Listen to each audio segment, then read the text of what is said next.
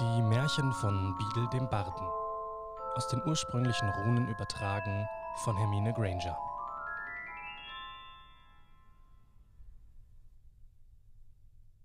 Die Märchen von Beadle dem Barden sind eine Sammlung von Geschichten, die für junge Zauberer und Hexen geschrieben wurden. Sie werden seit Jahrhunderten gerne zur Schlafenszeit vorgelesen, weshalb der hüpfende Topf und der Brunnen des wahren Glücks vielen Hogwarts-Schülern genauso vertraut sind wie Aschenputtel und Dornröschen den nicht magischen Muggelkindern. Beadles Geschichten ähneln unseren Märchen in vielerlei Hinsicht.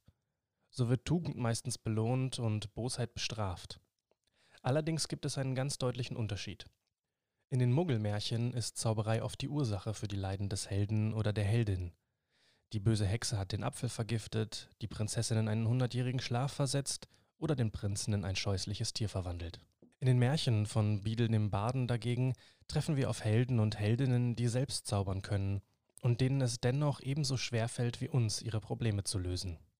Beadles Geschichten haben Generationen von Eltern in der magischen Welt geholfen, ihren kleinen Kindern diese schmerzliche Lebenstatsache zu erklären. Magie verursacht genauso viele Schwierigkeiten, wie sie beseitigt. Ein anderer bemerkenswerter Unterschied zwischen diesen und den entsprechenden Muggelmärchen besteht darin, dass Beadles Hexen viel tatkräftiger ihr Glück suchen als unsere Märchenheldinnen. Asha, Altheda, Amata und Babbity Rabbity sind allesamt Hexen, die ihr Schicksal lieber selbst in die Hand nehmen, als ein ausgedehntes Nickerchen zu machen oder darauf zu warten, dass ihnen irgendjemand einen verlorenen Schuh zurückbringt.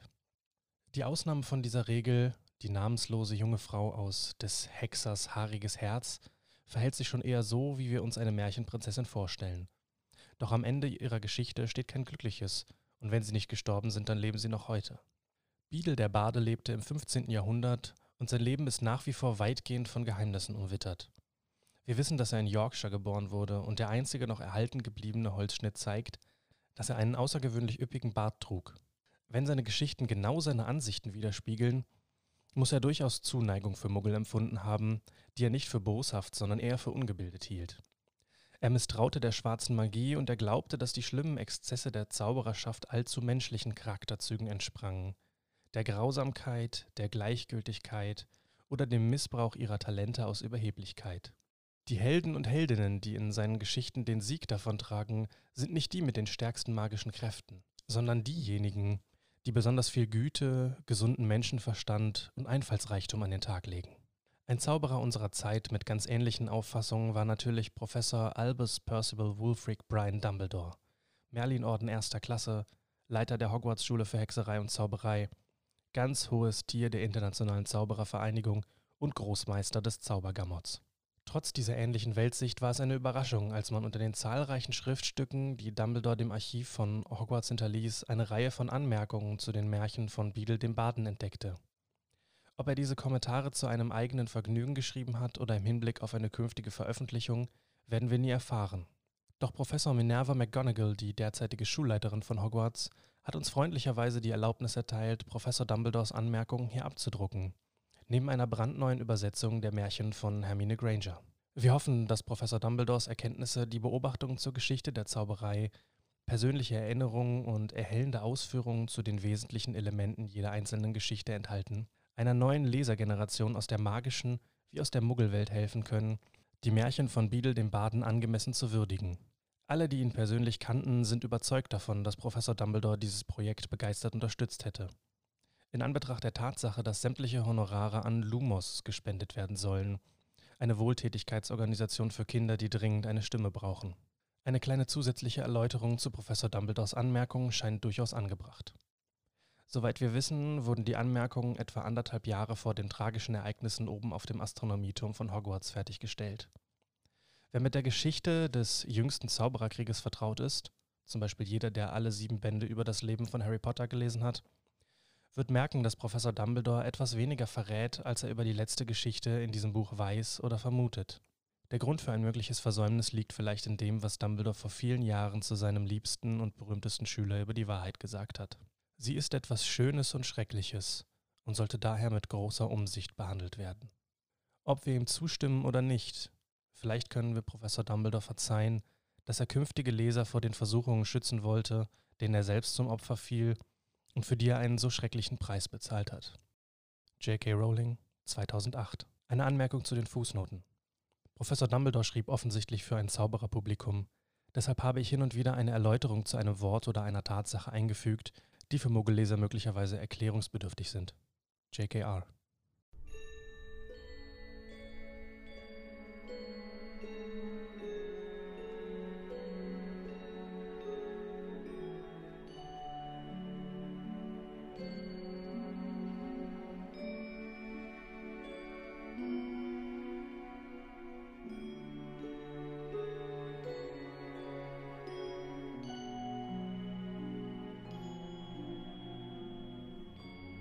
Zauberer und der hüpfende Topf. Es war einmal ein gütiger alter Zauberer, der seine magischen Kräfte großzügig und weise zum Wohle seiner Nächsten gebrauchte. Den wahren Ursprung seiner Macht offenbarte er nicht. Vielmehr tat er so, als würden seine Tränke, Zaubersprüche und Gegengifte gebrauchsfertig aus dem kleinen Kessel springen, den er seinen Glückskochtopf nannte. Die Menschen kamen mit ihren Sorgen meilenweit von überall her zu dem Zauberer, und er rührte mit Vergnügen in seinem Topf und richtete die Dinge wieder. Dieser vielgeliebte Zauberer erreichte ein beträchtliches Alter, dann starb er und hinterließ all sein Hab und Gut seinem einzigen Sohn. Dieser Sohn war von ganz anderer Wesensart als sein sanftmütiger Vater. Wer nicht zaubern konnte, war seiner Meinung nach wertlos und er hatte oft über seines Vaters Gepflogenheiten geklagt, den Nachbarn magische Hilfe zu leisten. Nach dem Tod des Vaters fand der Sohn, verborgen in dem alten Kochtopf, ein kleines Bündel, das seinen Namen trug. In der Hoffnung auf Gold öffnete er es, doch er fand stattdessen einen weichen, dicken Pantoffel darin, viel zu klein, um ihn zu tragen und ohne den dazugehörigen zweiten. Auf einem Stück Pergament in dem Pantoffel standen die Worte In der kühnen Hoffnung, dass du ihn nie brauchen wirst, mein Sohn. Der Sohn verfluchte den altersschwachen Geist seines Vaters, dann warf er den Pantoffel in den Kessel zurück und beschloss, diesen fortan als Kehrichteimer zu verwenden. In derselben Nacht klopfte eine Bauersfrau an die Haustür.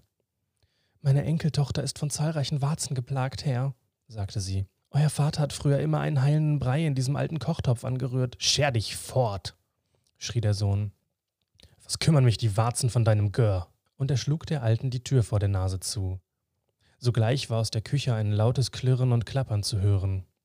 Der Zauberer entzündete seinen Zauberstab und öffnete die Tür, und da sah er zu seinem Erstaunen den alten Kochtopf seines Vaters. Ihm war ein einzelner Fuß aus Messing gewachsen, und er hüpfte mitten auf dem Boden auf und ab und machte einen schrecklichen Lärm auf den Steinfliesen. Verwundert trat der Zauberer näher, wich jedoch hastig zurück, als er sah, dass der Topf über und über mit Warzen bedeckt war. Ekelhaftes Ding! schrie er und versuchte zunächst den Topf verschwinden zu lassen, dann ihn durch einen Zauber zu reinigen und schließlich ihn aus dem Haus zu treiben. Doch keiner von seinen Zaubern wirkte, und er konnte nicht verhindern, dass der Topf hinter ihm herhüpfte, als er die Küche verließ und ihm dann hinauffolgte bis zu seinem Bett, wobei er auf jeder hölzernen Stufe laut klirrte und klapperte. Der Zauberer fand die ganze Nacht lang keinen Schlaf, da der warzige alte Topf neben seinem Bett klapperte und am Morgen, und am Morgen bestand der Topf darauf, ihm zum Frühstückstisch hinterherzuhüpfen. Klirr, klirr, klirr, machte der Topf mit dem Messingfuß und der Zauberer hatte seinen Haferbrei noch nicht einmal angerührt, als es abermals an der Tür klopfte. Ein alter Mann stand davor. Meine alte Eselin, Herr, sagte er, die hat sich verlaufen oder ist gestohlen worden, und ohne sie kann ich meine Ware nicht zum Markt bringen, und meine Familie will heute Abend Hunger leiden. Und ich bin jetzt hungrig, brüllte der Zauberer und schlug dem alten Mann die Tür vor der Nase zu. Klirr, klirr, klirr machte der einzelne Messingfuß des Kochtopfes auf dem Boden. Doch nun vermischte sich sein Lärm mit Eselsgeschrei und dem Stöhnen von hungrigen Menschen, das aus den Tiefen des Topfes heraufhallte. Bleib stehen! Sei still! kreischte der Zauberer. Aber all seine magischen Kräfte konnten den warzigen Topf nicht zum Verstummen bringen, der ihm den ganzen Tag hüpfend auf den Fersen blieb und schrie und stöhnte und klirrte, wohin der Zauberer auch ging und was er auch tat. An jenem Abend klopfte es ein drittes Mal an der Tür, und auf der Schwelle stand eine junge Frau, die schluchzte, als wollte ihr das Herz brechen. Mein kleines Kind ist schwer krank, sagte sie. Helft uns doch bitte. Euer Vater hieß mich kommen, wenn ich Sorgen hätte. Aber der Zauberer schlug ihr die Tür vor der Nase zu. Und nun füllte sich der lästige Topf bis zum Rand mit salzigem Wasser und verschüttete Tränen über den ganzen Boden, während er hüpfte und schrie und stöhnte und ihm noch mehr Warzen wuchsen.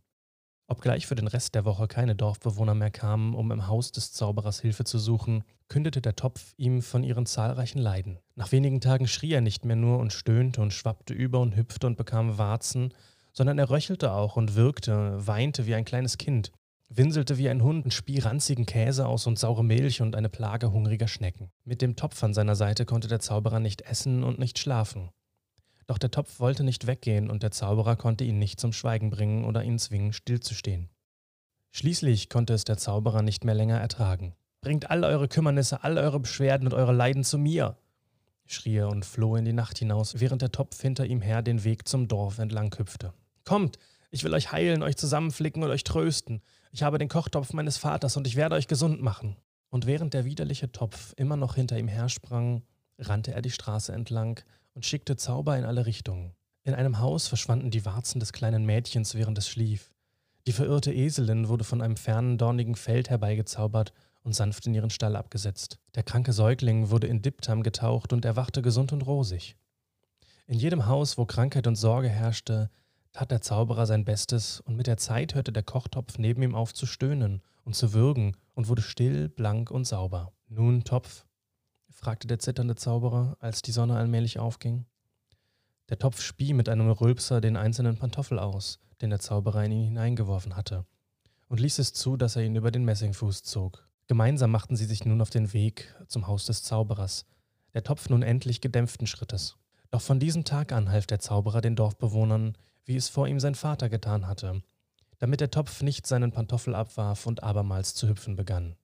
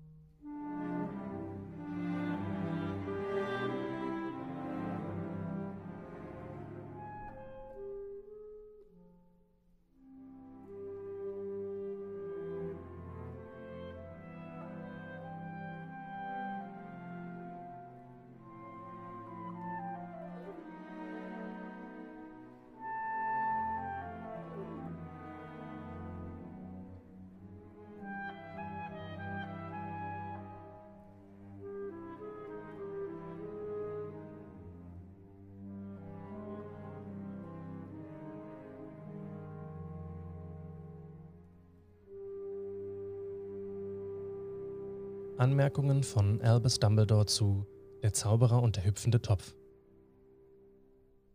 Ein gütiger alter Zauberer beschließt, seinem hartherzigen Sohn eine Lektion zu erteilen, indem er ihm eine Kostprobe vom Leid der ortansässigen Muggel gibt.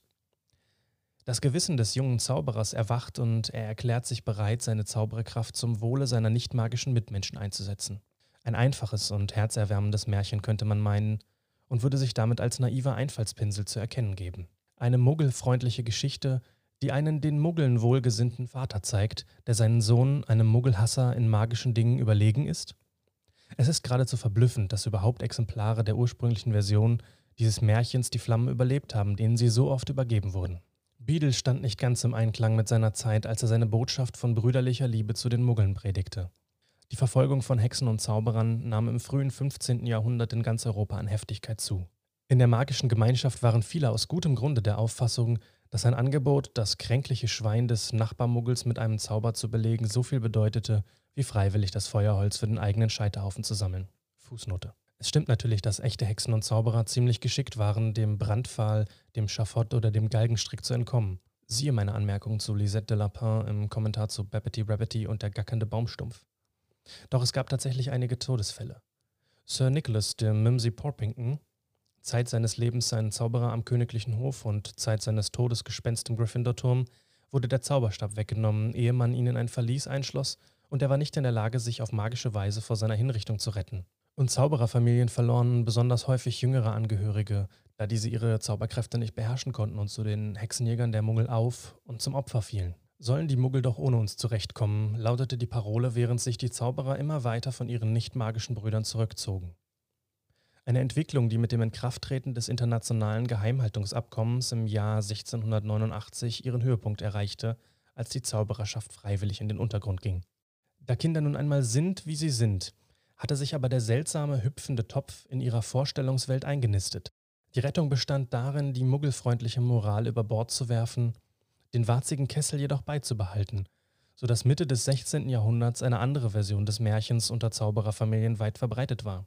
In der revidierten Fassung schützt der hüpfende Topf einen unschuldigen Zauberer vor seinen fackeltragenden und Mistgabel schwingenden Nachbarn, indem er sie vom Haus des Zauberers verscheucht, einfängt und mit Haut und Haaren verschlingt. Am Ende der Geschichte, als der Topf schon die meisten seiner Nachbarn aufgefressen hat, geben die wenigen übrig gebliebenen Dorfbewohner dem Zauberer das Versprechen, dass sie ihn künftig in Frieden seine Magie betreiben lassen werden. Dafür befiehlt der Zauberer dem Topf, seine Opfer wieder auszuspucken, die er dann ordnungsgemäß und leicht entstellt aus seinen Tiefen hervorwirkt. Bis zum heutigen Tag bekommen manche Zaubererkinder von ihren, in der Regel muggelfeindlichen, Eltern nur die revidierte Fassung der Geschichte erzählt. Und falls Sie das Original dann jemals lesen sollten, ist es eine große Überraschung für Sie. Wie ich jedoch bereits angedeutet habe, war der muggelfreundliche Gedanke darin nicht der einzige Grund, weshalb der Zauberer und der hüpfende Topf Zorn erregte. Als die Hexenverfolgungen immer blutrünstiger wurden, begannen Zaubererfamilien ein Doppelleben zu führen und sich selbst und ihre Angehörigen mit Hilfe von Verbergungszaubern zu schützen. Im 17. Jahrhundert wurden alle Hexen und Zauberer, die sich dafür entschieden, mit Muggeln freundschaftlichen Umgang zu pflegen, in ihrer eigenen Gemeinschaft zu verdächtigen, ja sogar zu Geächteten. Zu den vielen Beleidigungen, die man muggelfreundlichen Hexen und Zauberern an den Kopf warf, derlei saftige Schimpfwörter wie Schlammsuler, Dunglutscher und Speichellecker stammten aus dieser Zeit, gehörte auch der Vorwurf, schwache oder minderwertige magische Kräfte zu besitzen. Einflussreiche zeitgenössische Zauberer wie zum Beispiel Brutus Malfoy Herausgeber des Magischen Kriegers, einer muggelfeindlichen Zeitschrift, festigten das Klischee, dass ein Muggelfreund ungefähr genauso magisch sei wie ein Squib. Fußnote. Ein Squib ist eine Person, die magische Eltern hat, aber keine magischen Kräfte besitzt. Das kommt selten vor. Hexen und Zauberer, die von Muggeln abstammen, gibt es viel häufiger. JKR. Im Jahr 1675 schrieb Brutus: Dies können wir mit Gewissheit feststellen.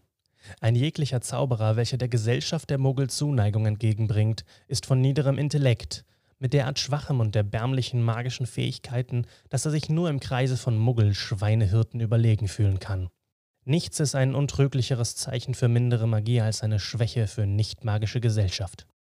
Dieses Vorurteil verflüchtigte sich irgendwann angesichts der erdrückenden Beweise, dass manche der hervorragendsten Zauberer der Welt, Fußnote, wie ich selbst, um den gängigen Ausdruck zu verwenden, Muggelfreunde waren. Der letzte Einwand gegen der Zauberer und der hüpfende Topf ist auch heute noch in bestimmten Kreisen geläufig. Er wurde wohl am besten von Beatrix Blokesam auf den Punkt gebracht, der Autorin der berüchtigten Märchen von den Giftpilzen. Mrs. Blokesam glaubte, dass die Märchen von Beadle dem Baden schädlich für Kinder seien, weil sie sich, wie sie es ausdrückte, auf ungesunde Weise mit den fürchterlichsten Themen beschäftigen, wie zum Beispiel Tod, Krankheit, Blutvergießen, böser Magie, verderbten Charakteren und körperlichen Ergüssen und Ausschlägen der widerlichsten Art. Mrs. Blokesam nahm sich verschiedene alte Geschichten vor, darunter einige von Beadle und schrieb sie nach ihren Idealvorstellungen um, die ihren Worten zufolge darin bestanden, den reinen Geist unserer kleinen Engel mit gesunden, frohen Gedanken aufzufüllen, ihren süßen Schlummer vor bösen Träumen zu bewahren und die wertvolle Blume ihrer Unschuld zu beschützen. Der letzte Abschnitt von Mrs. Blokesams reiner und wertvoller Umarbeitung von Der Zauberer und der hüpfende Topf lautet: Dann tanzte das goldene Töpflein vor Vergnügen, hoppedi, hoppedi, hopp, aus seinen winzigen rosigen Zehen. Klein Willi Spatz hatte alle Püppchen von ihrem schlimmen Wehwehchen geheilt, und das Töpflein war so glücklich, dass es sich mit Süßigkeiten für Klein Willi Spatz und die Püppchen füllte. Aber vergiss nicht, deine Zähnlein zu putzen, rief der Topf. Und Klein Willi Spatz küsste und knuddelte den Hoppedi-Topf und versprach den Püppchen immer zu helfen und nie mehr ein alter Grummelwummel zu sein. Mrs. Blokesams Märchen löste bei Generationen von Zaubererkindern die gleiche Reaktion aus. Unkontrolliertes Würgen, gefolgt von einem unmittelbaren Verlangen, dass man ihnen das Buch abnehmen und es zu Brei zerstampfen möge.